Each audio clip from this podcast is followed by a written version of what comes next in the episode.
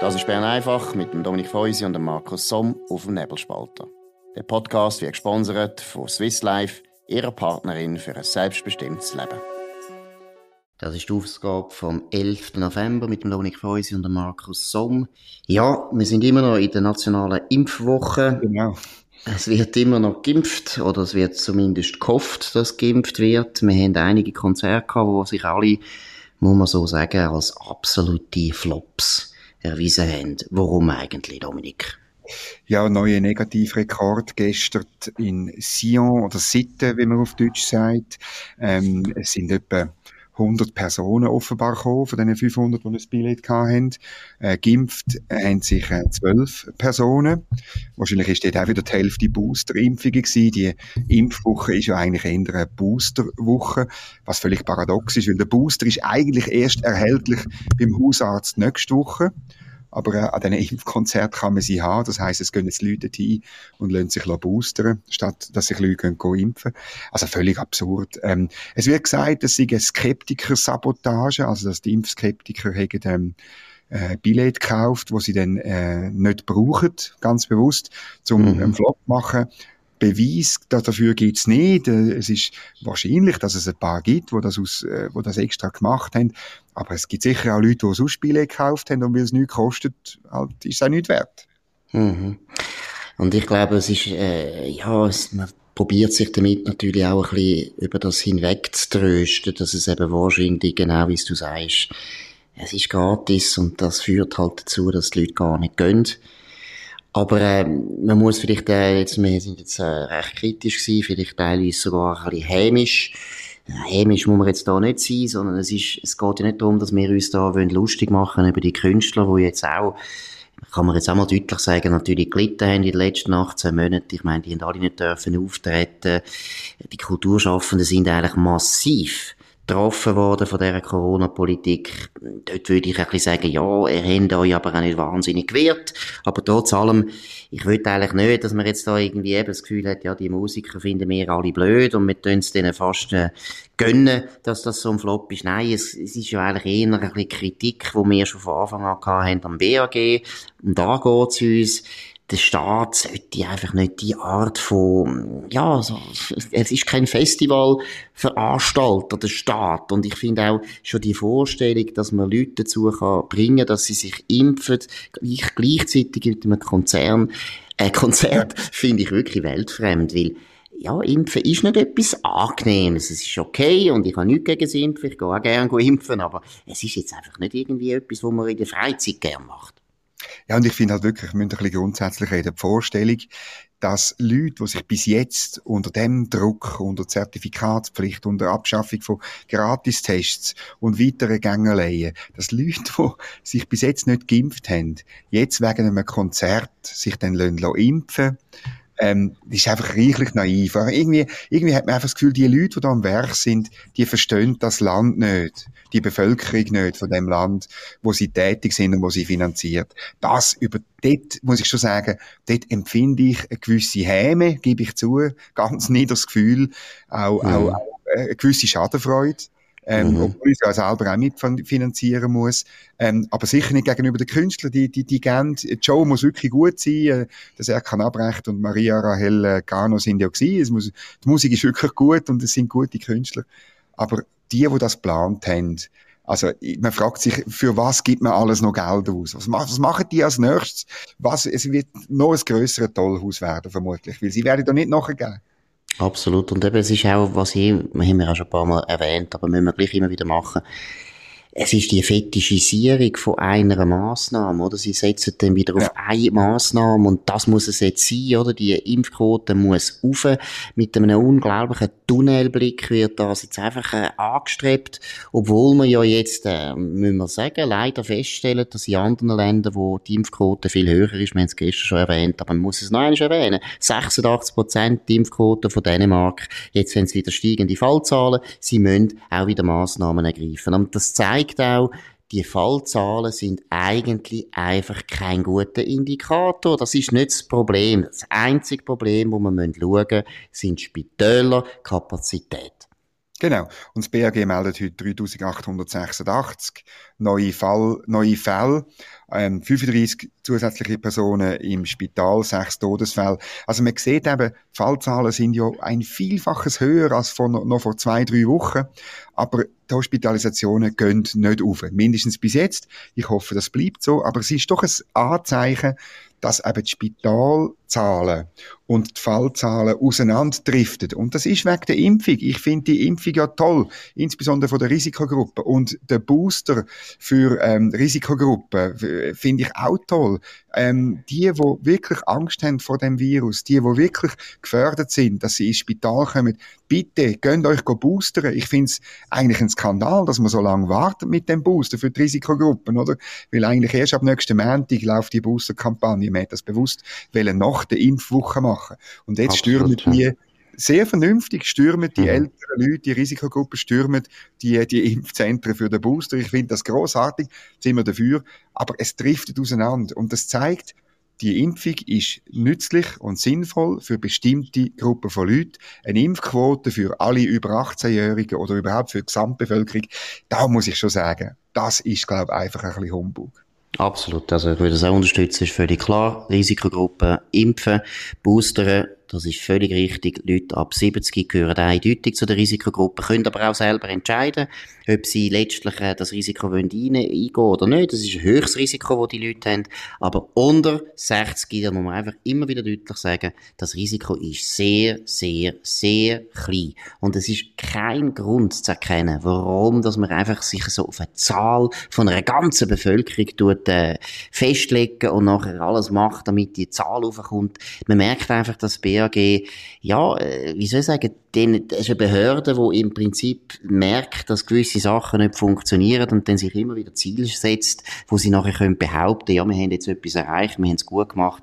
Und häufig sind eben das die falschen Zahlen aus meiner Sicht. Gut, eine andere Zahl, die immer mehr auch zu einer Zahl wird in der Verkehrspolitik, ist 30, nämlich Tempo 30. Simonetta Sommaruga wo, äh, so viel ich höre aus Bern, ja eigentlich wirklich dafür schauen, dass man praktisch kein Strassenprojekt mehr durchbringt in der Eidgenossenschaft. Genau.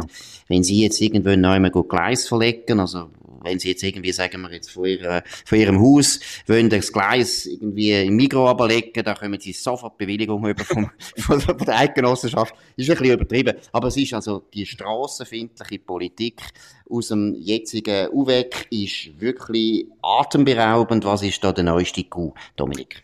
Ja, man muss schon sagen, es ist ein Coup, er ist aber noch nicht gemacht, er ist in die Vernehmlassung geschickt worden, nämlich, dass es einfacher wird, Tempo-30-Zonen zu machen.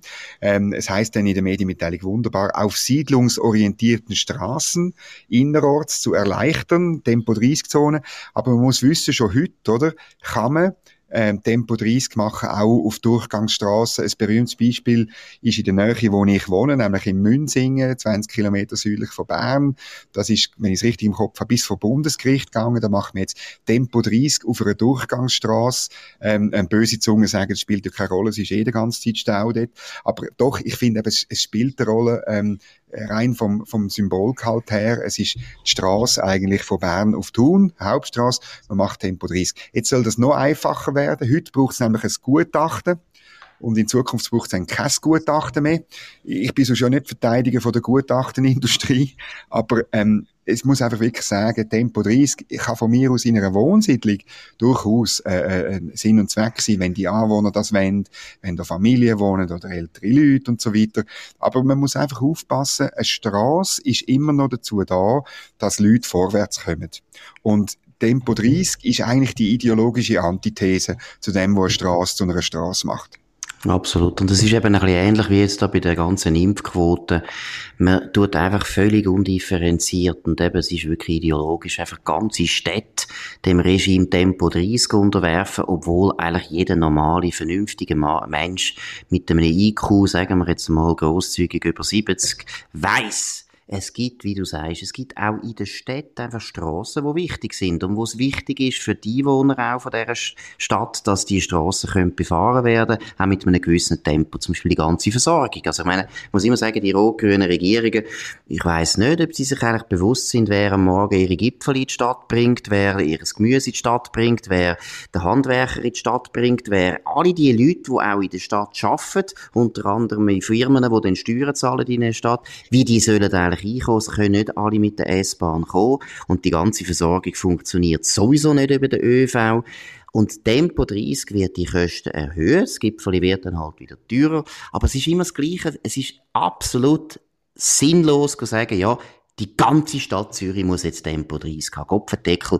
Ich bin absolut da auch gleicher Meinung. Man könnte ja durchaus, und ich finde Tempo 30 auch richtig, in Wohnquartier, da bin ich völlig dafür, auch für grosszügige Lösungen und so weiter. Aber dass man Durchgangsstraßen, dass man Straßen, wo die Leute in die Stadt hineinbringen und auch wieder rausbringen, auf mhm. Tempo 30 aber tut, das ist einfach, Entschuldigung, geisteskrank. Ja, und ich muss auch wirklich sagen, Verkehrspolitik finde ich jetzt wirklich etwas ein ganz beispielhaftes äh, Thema, wo ich finde, da hat der Bund eigentlich gar nicht viel verloren. Oder weil, das ist wirklich eine Sache, ähm, ähm, maximal von der Gemeinde. Ich würde sogar sagen, wirklich von den Anwohnerinnen und Anwohnern von so einer Straße, oder?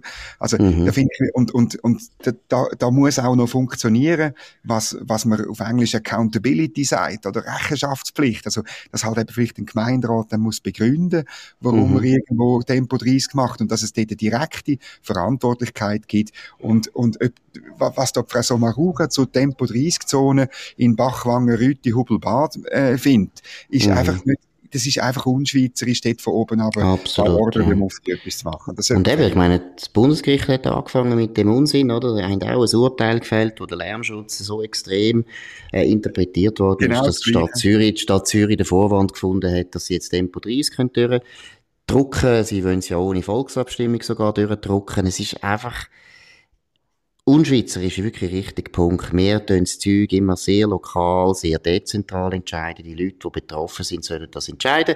Meinetwegen die Stadt Zürich selber, die Einwohner von der Stadt Zürich sollen über das abstimmen. Aber dass da einfach äh, die Regierung praktisch das durchdrückt und sich aufs Bundesgericht kann stützen, das ist, das ist einfach nicht super, das ist nicht gut. Aber eben, was auch noch ist, es ist, es ist auch keine intelligente Politik. Tempo 30 ist nicht intelligent, wenn man es universal macht. Es ist einfach falsch.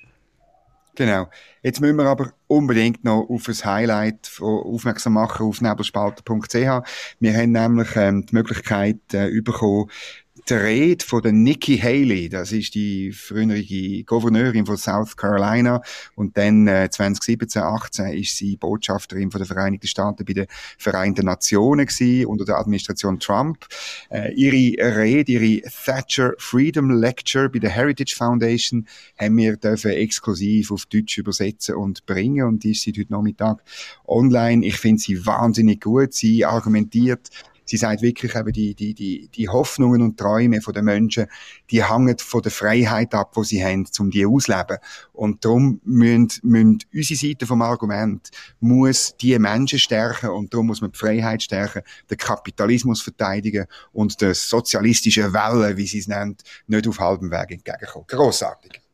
Absolut. Und äh, es ist auch ein interessanter Punkt, weil das ist eben nicht nur mit Nikki Haley, wo so argumentiert, sondern es gibt äh, eine starke, wichtige Strömung in der Republikanischen Partei, wo jetzt wirklich klar sagt, wir müssen uns immer mehr gegen die grossen, grossen Firmen in unserem Land wenden.